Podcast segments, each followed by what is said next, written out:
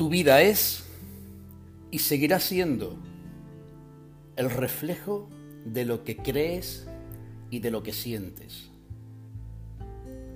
Henry Ford, creador de la compañía Ford Motor Company, nos dejó una frase como legado.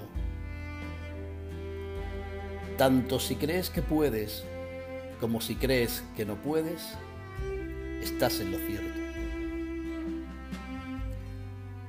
En completo resonar con estas sabias palabras, destacando la importancia de saber que la creencia firme genera en la persona la emoción elevada que impulsa el sentimiento pleno y en sintonía con la manifestación de la propia creencia.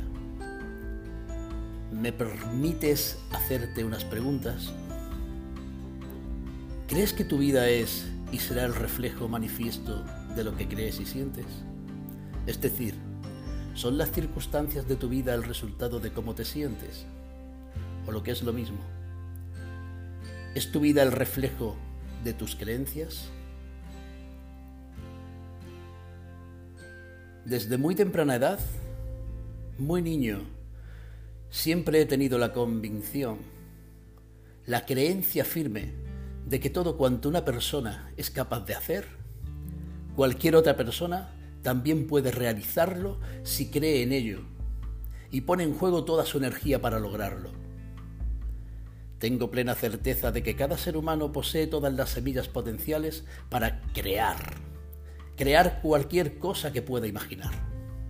Además, le sumo la firme creencia de que existe una inteligencia interna una inteligencia interna en cada ser humano, una energía potencial que tiene la capacidad o el poder de manifestar en el plano físico de la existencia cualquier posibilidad que la persona enfoca y que la mantenga y que tenga la creencia firme y la voluntad de hacer para que se manifieste. Comparto contigo una experiencia personal una experiencia en la que tuve la oportunidad de experimentar el poder infinito que como seres humanos poseemos, un poder infinito que se encuentra al servicio de nuestra intención, se encuentra al servicio de nuestra intención cuando realmente crees que puedes. Desde muy niño soñaba con mi propio centro deportivo, mi propio centro de entrenamiento y con solo 12 años ya dibujaba los planos de lo que, de lo que llegó a ser mi propio centro de entrenamiento deportivo. Cada día, cada día soñaba y entrenaba entregado a mi pasión, una pasión y un sueño de ser un reconocido atleta de índole internacional en mi disciplina deportiva y que pasado el tiempo se hizo manifiesto ese sueño cumplido. Se trata de profecías que se autocumplen.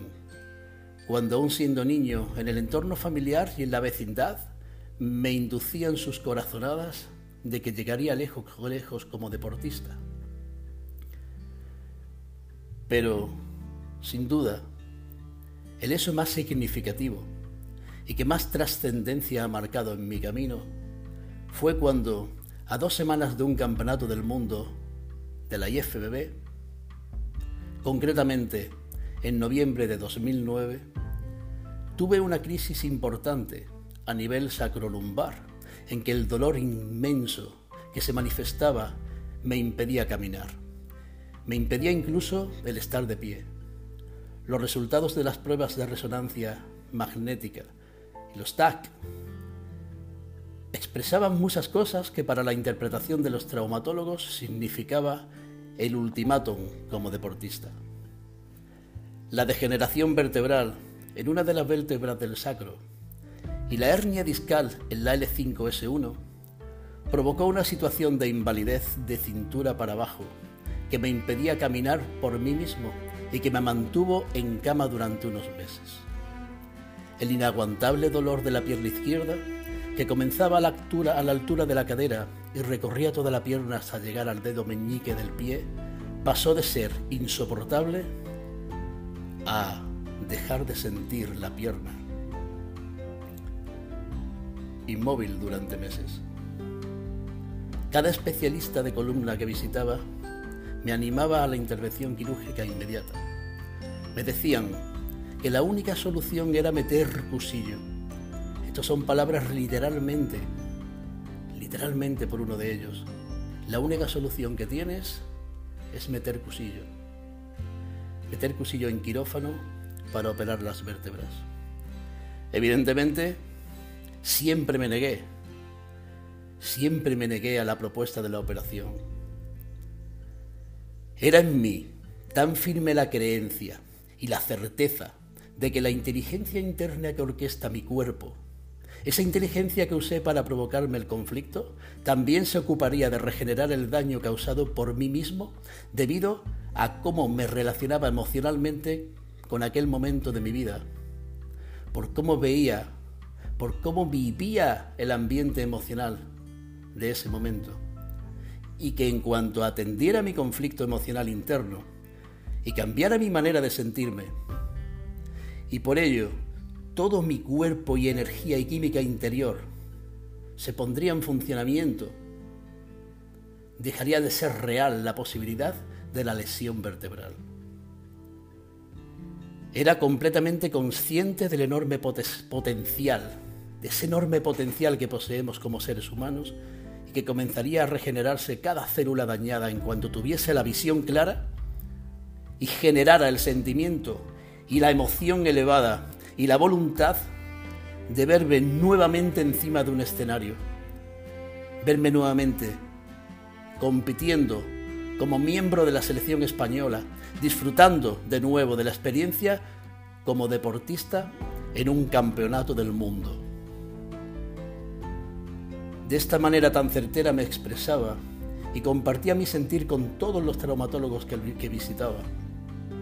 Lógicamente, tanto familiares como toda persona cercana manifestaban su enfado, estaban enfadados debido a mi inflexible actitud y mi rotunda negativa a la operación, ya que desde sus miradas mi visión era egoísta y querían verme caminar y que dejara de sufrir el dolor y la impotencia de verme en situación de invalidez.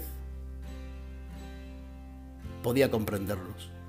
Comprendía el sufrimiento y la intención positiva que detrás del modo de ver e interpretar la situación existía en cada uno de ellos.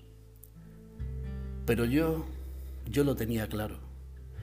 Yo tenía muy claro que si cada día, a la misma hora en la que solía entrenarme, hacía el entrenamiento de manera visual, prácticamente sintiéndolo en momento presente, como si lo estuviese realizando en el gimnasio, visualizando e imaginando, percibiendo cada contracción de mis músculos, cada sensación en el entreno, cada satisfacción y agradecimiento al momento por estar llevando a cabo ese entreno como si se estuviese, como si se estuviese dando realmente, conseguiría generar la química interior y enviar la información precisa a mis células para que la propia inteligencia interna del cuerpo operara creando las posibilidades para cambiar la expresión biológica de mi cuerpo produciéndose así la reparación de los tejidos dañados.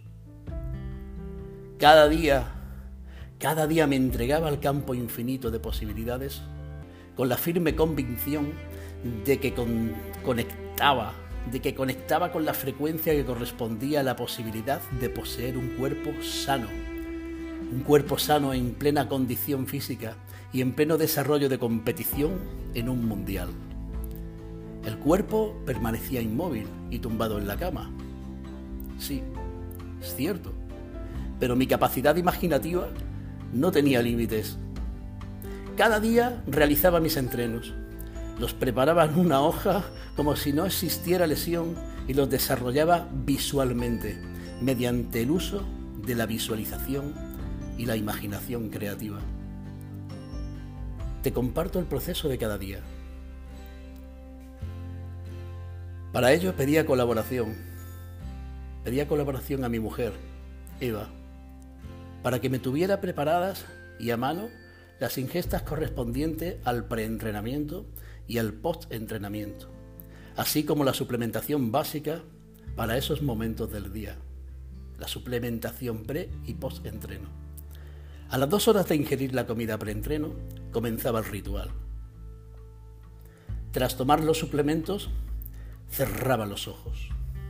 Con los ojos cerrados, imaginaba que me levantaba de la cama. Me vestía con la ropa para entrenar y preparaba la bolsa con la toalla y los accesorios como cinturón, guantes, etc. Como vivíamos justo encima de nuestro gimnasio, me imaginaba saliendo de la casa y bajando cada uno de los escalones de la escalera de acceso a la sala de musculación. Saludaba en mi imaginación a toda persona que visualizaba e incluso mantenía conversaciones con algunos clientes del gimnasio. Procuraba añadir el mayor número de detalles a la escena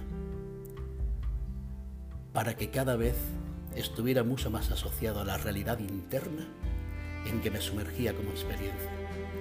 Imaginaba los sonidos, los olores típicos del gimnasio, las canciones que sonaban en la sala y ponía especial atención a la ubicación de las máquinas, los bancos, las mancuernas y todo cuanto me era familiar para provocar estímulos internos como si de una realidad, como si de una realidad sensorial se tratara. Para mi interior era real lo que estaba viviendo. Imaginaba que llevaba mi diario de entreno de siempre, anotando cada aspecto que sentía durante el desarrollo del entreno, como siempre lo hacía.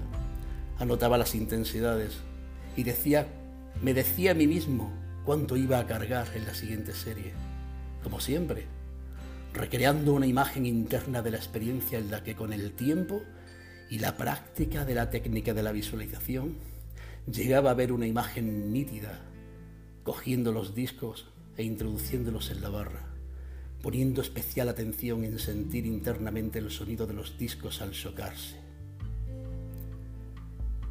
Contaba y sentía cada repetición que realizaba mentalmente a la vez que contraía la musculatura en forma de tensión muscular estática. Te puede parecer descabellado, pero tras meses de práctica llegaba a sentir el sonido de la contracción muscular, del riego sanguíneo, del bombeo del corazón y de las emociones más elevadas que jamás había sentido en relación al entrenamiento. La capacidad, la capacidad que ya tenía de conectar con cada célula de mi cuerpo se incrementaba por semanas. Tanto es así que cuando pude comenzar a caminar, en muy breve espacio de tiempo ya realizaba entrenos en el gimnasio, llevando mi cuerpo nuevamente a espacios desconocidos. Pero ahora, con la mágica novedad de que ahora ya se le sumaba una inmensa capacidad de poner en uso las dotes imaginativas y de percepción interna que había adquirido durante mi confinamiento en cama. La velocidad a la que mi cuerpo respondía era mágica, sin que se manifestara un atisbo ni un solo atisbo de la supuesta lesión vertebral. Tanto fue así que al cabo de tres años volví al panorama internacional como atleta, como atleta de la selección española de físico-culturismo, volviendo así a vivir mi sueño. Recuerdo que aunque el cuerpo estuviera tumbado en la cama, me visualizaba cada día en un campeonato del mundo como miembro del equipo español y así lo manifestaba a toda persona que me preguntaba por cómo me encontraba. ¿Cómo te encuentras? me decían. Bien, les decía, estoy preparando el próximo mundial. Y así fue. Fue una experiencia de vida que supuso un salto cuántico en mi desarrollo y evolución de la conciencia y que me ofreció un maravilloso espacio de silencio en que poder autoindagar en lo más profundo de mi inconsciente, dándome la, maravillosa oportunidad de localizar determinados patrones, patrones inconscientes que me llevaban a vivir en incoherencia y que una vez gestionados y comprendida la lección de vida, decidí dar permiso a la transformación que comencé a experimentar tanto a nivel personal como profesional. La imaginación es el comienzo de la creación, nos dice Neville Goddard. Neville Goddard nos sigue diciendo esto. Imagina lo que deseas y luego crees que es verdad. Todos los sueños pueden ser realizados por aquellos que son suficientemente disciplinados para creerlo. En tu deseo de ir a cualquier lugar, primero debes ir allí en tu imaginación. Y termina diciéndonos Neville, si asumes tus deseos y vives como si fuera cierto, ningún poder en la tierra podrá impedir que se convierta en un eso. Te animo a tomar conciencia del grandísimo poder que habita en ti y creer en la infinita potencialidad que eres como ser humano para lograr cualquier cosa que puedas imaginar. Tu vida es y seguirá siendo el reflejo manifiesto de lo que crees y sientes. Gratitud infinita. Gracias por excusarme. Gracias por excusarte. Un abrazo.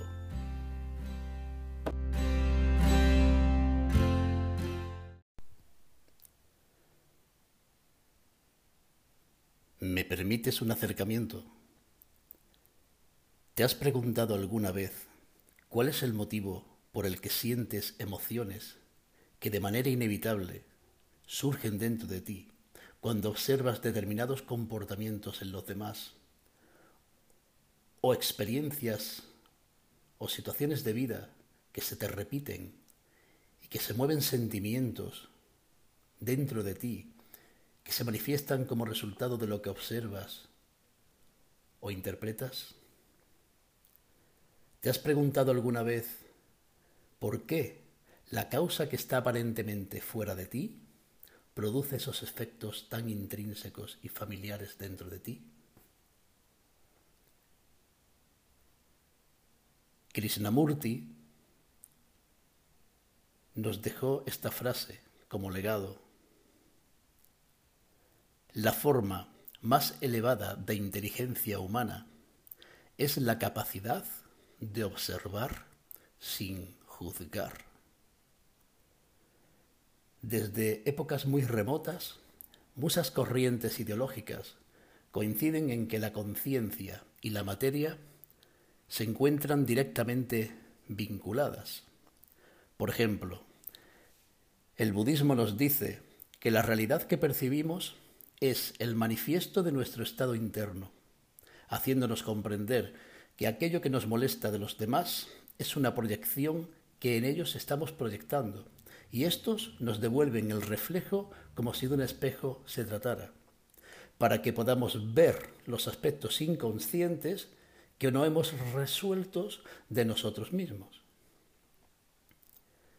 De esta manera, cuando proyectamos hacia afuera los contenidos que se encuentran dentro de nuestro inconsciente, se nos ofrece la oportunidad de conocer, más bien reconocer, en la otra persona aquello que realmente sale de nosotros mismos, como si usáramos un proyector de nuestra propia información que vemos reflejada en la otra persona, como si de una pantalla se tratara. Según esta creencia, no sería posible ver fuera de mí lo que previamente no existiera en mí. Y que todo lo que ocurre fuera de mí tiene que ver conmigo. Cuando puedo verlo en ti, es algo que puedo reconocer. Esta es la razón por la que muchas veces nos sentimos atraídos hacia una persona o circunstancias de una manera inconsciente sin saber claramente el porqué. Pero rápidamente se pone en funcionamiento la mente consciente queriendo dar una explicación o un razonamiento, acudiendo a nombres para justificar eso. Como por ejemplo, nos decimos estoy enamorado, tenemos feeling y otras muchas maneras de justificarlo.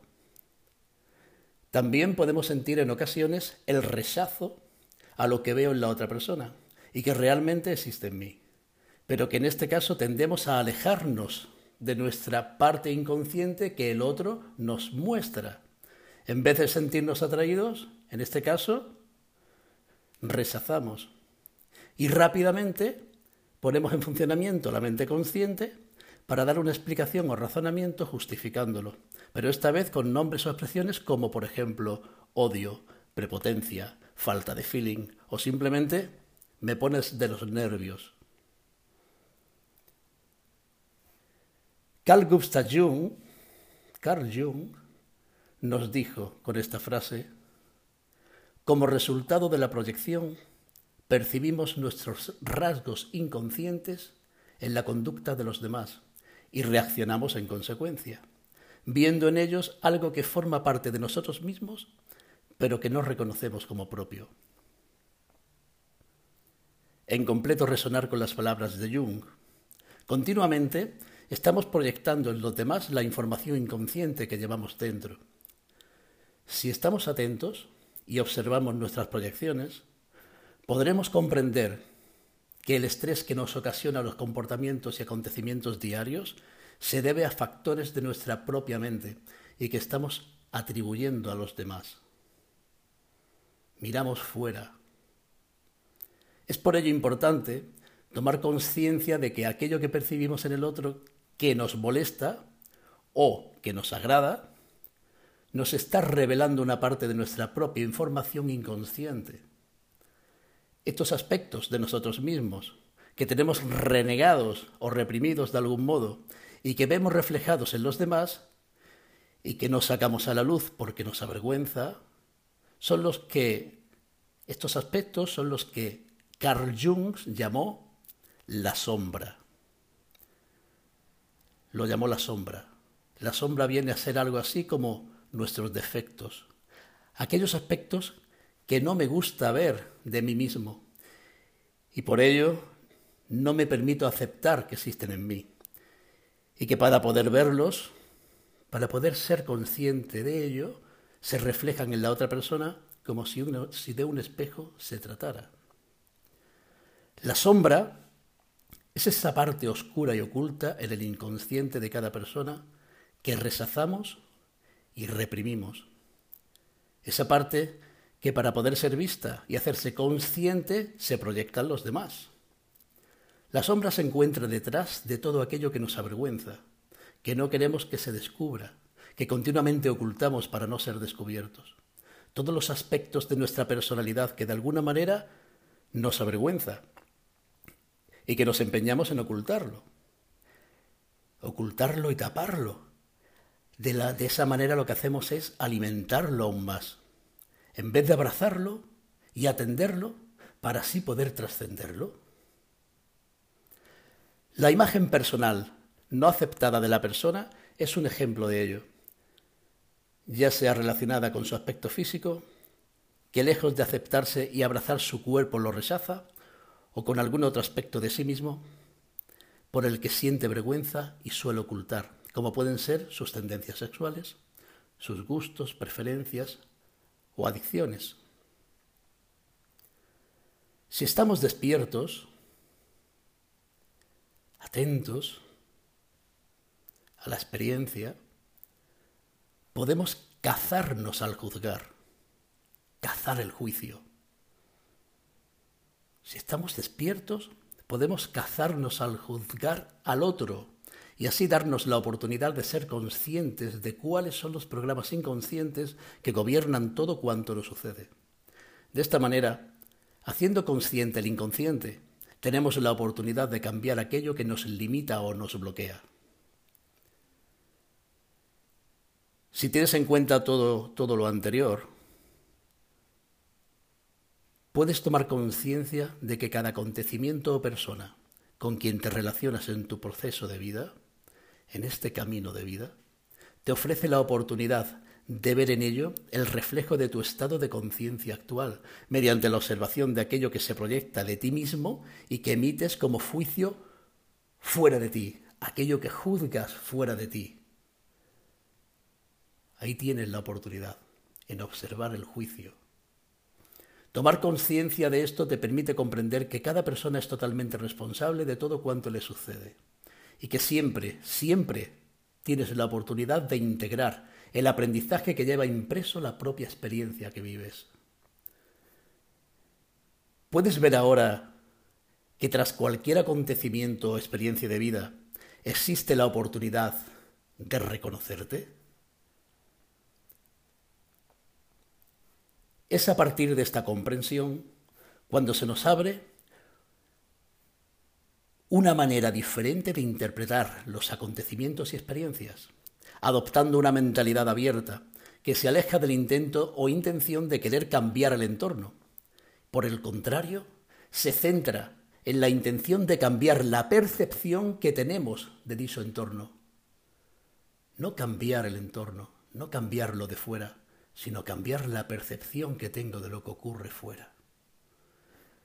Como nos decía el doctor Wayne Dyer, cuando cambias la forma en que miras las cosas, las cosas que miras cambian. El enunciado que lleva este podcast, el no juicio, el uso del respeto a la experiencia de vida, este enunciado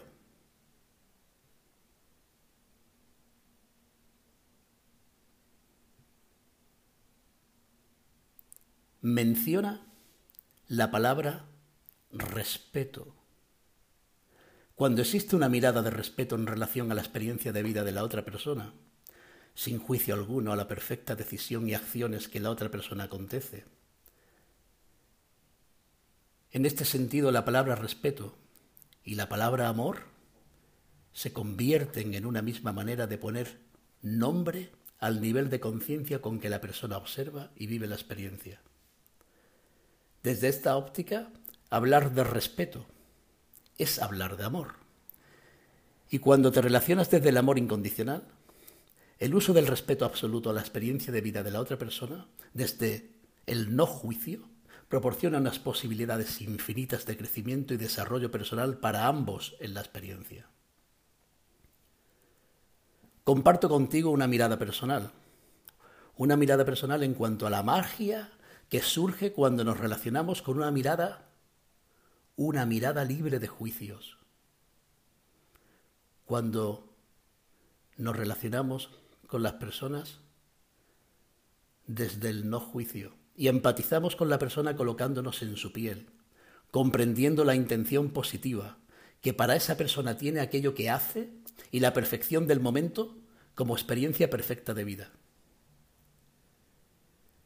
Me desarrollo profesionalmente como coax acompañante de deportistas de competición en el sector del culto al cuerpo y de personas que acuden a mi consulta con la intención de mejorar la estética corporal, su salud y calidad de vida. En muchas ocasiones estos atletas y consultantes llevan a cabo acciones que no están sujetas al programa establecido y que sabotean, de algún modo sabotean el proceso y el desarrollo de la estrategia que hemos programado. Normalmente, esta acción está relacionada con la ingesta alimenticia.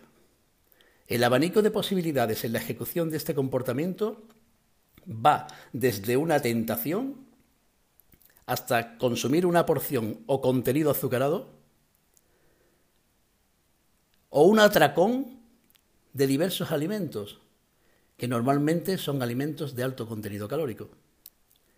Esta manera de actuar del deportista suele desencadenar en el entrenador una reacción en relación al acontecimiento. La relación del propio entrenador con la experiencia va a tener en él una reacción. Y esta reacción de este entrenador va a depender siempre del estado de conciencia en el que se encuentre esta persona y su capacidad de gestión en relación a lo que el atleta le está manifestando. Es muy frecuente que la respuesta se vea influenciada por los sentimientos que emergen dentro en su interior, los sentimientos que emergen en este entrenador, al ver cómo el atleta sabotea todo el trabajo, el trabajo y el esfuerzo que ambos han dedicado durante el periodo de la preparación reaccionando ante el acontecimiento en función a la naturaleza de las emociones que le impulsan en ese momento. Todo esto tiene lugar a causa del resultado del juicio que ha emitido. Esto ocurre porque inevitablemente emitimos juicios de valor, emitimos juicios hacia lo que está ocurriendo fuera siendo el juicio un producto de cómo filtramos, cómo interpretamos la información y cómo la filtramos e, e interpretamos siempre va a depender de las creencias que tenemos instaladas a nivel inconscientes. Estas creencias inconscientes activa nuestro sistema automático para actuar ante ese determinado acontecimiento. Cuando emitimos un juicio en relación al comportamiento del atleta, ello puede provocar diversas opciones en el estado emocional de este deportista. Puede ir desde un sentimiento de culpa de sentir, o de sentirse insuficiente en el proceso de la preparación, hasta una negación hacia el juicio que recibe y rebelarse ante ese juicio. En función al tipo de personalidad del atleta, éste reaccionará de distinta manera. Incluso el sentirse culpable o insuficiente puede provocar reacciones diferentes según el deportista, en función a cómo haga uso del sentimiento de impotencia que normalmente se genera, ya que en unos deportistas puede llegar a sucumbir y llegar incluso a abandonar la preparación, repitiendo el acto de mal comer una y otra vez. Y sin embargo en otros, ese mismo sentimiento de impotencia les impulsa a convertir esa energía en otra energía en forma de rabia, por ejemplo, o de coraje y furia, que consiguen enfocarla en su propósito, haciendo uso ahora de ello desde un potencial muchísimo más elevado. En este sentido, lo que en un principio parecía haber sido un fallo o un error en el proceso de la preparación, resulta que ahora se convierte en una herramienta que ha servido de aliado para avanzar aún más rápido y con más opciones de éxito, en función al deportista. Pero claro, este fabuloso desenlace solo tiene lugar cuando el deportista posee la personalidad suficiente para hacer uso de las emociones en ese sentido concreto. Pero, ¿qué ocurre cuando tenemos el caso contrario? Y que en vez de empoderarse por su propio sistema de superación ante la adversidad, lo que hace es venirse completamente abajo, porque su gestión de las emociones es la de dejarse derrumbar por ellas. En este caso, nuestra capacidad de acompañamiento es la que entra en juego facilitando las herramientas necesarias para que haciendo uso de ellas logre transmutar la programación que en su mente condicionada le hace jugar la partida siendo ese tipo de jugador, no solo en el ámbito deportivo. También es importante en relación a todo con cuanto se relaciona en todos los ámbitos de vida, relaciones de trabajo, relaciones de pareja, la familia y todo cuanto pueda acontecer en su vida.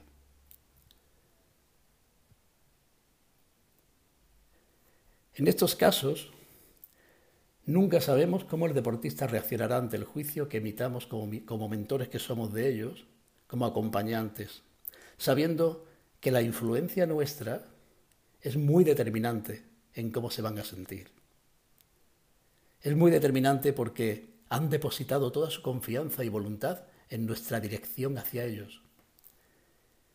Es por esta causa la razón por la que aconsejo, aconsejo el uso del no juicio, no juzgar, la no interpretación, en no filtrar, no filtrar la información desde nuestros propios filtros personales, de nuestra mente condicionada el no dejarnos llevar por nuestro propio mapa mental de lo que estoy interpretando en el otro. De manera que la persona no se sentirá juzgada por su comportamiento y ello condicionará un clima de confianza y tranquilidad que le llevará a compartir la experiencia aún con mucha más honestidad y claridad, siendo esta comunicación muy importante para el transcurso de la preparación. Imagínate que cuando nos confiesa su acción o nos llega la información a través de un tercero, la manera de recibir la información es desde una mirada abierta, una mirada de comprensión y de no juicio ante lo que está sucediendo. situándonos dentro de la piel de nuestro deportista para tener la posibilidad de llegar a una comprensión del ¿para qué? ¿Para qué? ¿Para qué ha actuado de esta manera? Acompañándole a comprender qué le ha llevado a ello, qué sentido tiene para él. ¿Qué sentido tiene para él haber decidido llevar a cabo esa acción, en definitiva? ¿Cuál es la intención positiva que para esta persona?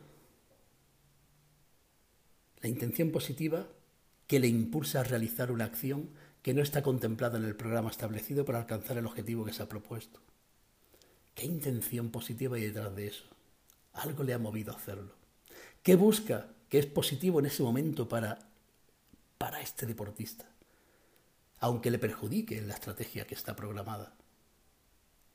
Cuando atendemos el acontecimiento desde esta perspectiva y respetamos a la persona y sus acciones, sabiendo que detrás de esa acción existe una intención que siempre es positiva para él o ella, si no, no lo hubiera hecho, y respetamos profundamente tanto a la persona como a lo que hace, desaparece inmediatamente el juicio sobre si lo que ha hecho esta persona está bien o está mal, o si debería haberlo hecho o no. De esta manera, la relación y todo cuanto se comparte será en un ambiente de plena confianza, al no sentirse juzgado o juzgada. Y nuestras posibilidades de poder excavar, excavar en el inconsciente de nuestro atleta o consultante aumentan. Nuestras posibilidades de poder indagar ahí en su inconsciente aumentan. Y esto nos da una muy buena oportunidad de hacer un trabajo mucho más limpio, con menos obstáculos e incertidumbre por el camino, fruto de la honestidad que se manifiesta en todo cuanto se comparte en la relación. Es muy bonito observar el hecho de que atletas con acusado comportamiento de victimismo o de autoculpabilidad comienzan a gestionar sus emociones a través de un nuevo enfoque e interpretación de los acontecimientos. Cambian de tal forma cambian de tal forma que donde antes miraban fuera de sí mismos las causas de sus sentimientos, culpando a otros, mirando fuera y culpando a otros, o dejándose influir por las circunstancias ajenas, ahora asumen la responsabilidad de sus actos y de todo cuanto les sucede, eligiendo, siendo ellos los que eligen libremente tener el poder, en vez de otorgarlo a los demás convirtiéndose en víctimas, como lo hacían anteriormente. La culpa y el victimismo aparecen cuando renunciamos a nuestra responsabilidad descargándola en los demás para así aliviarnos.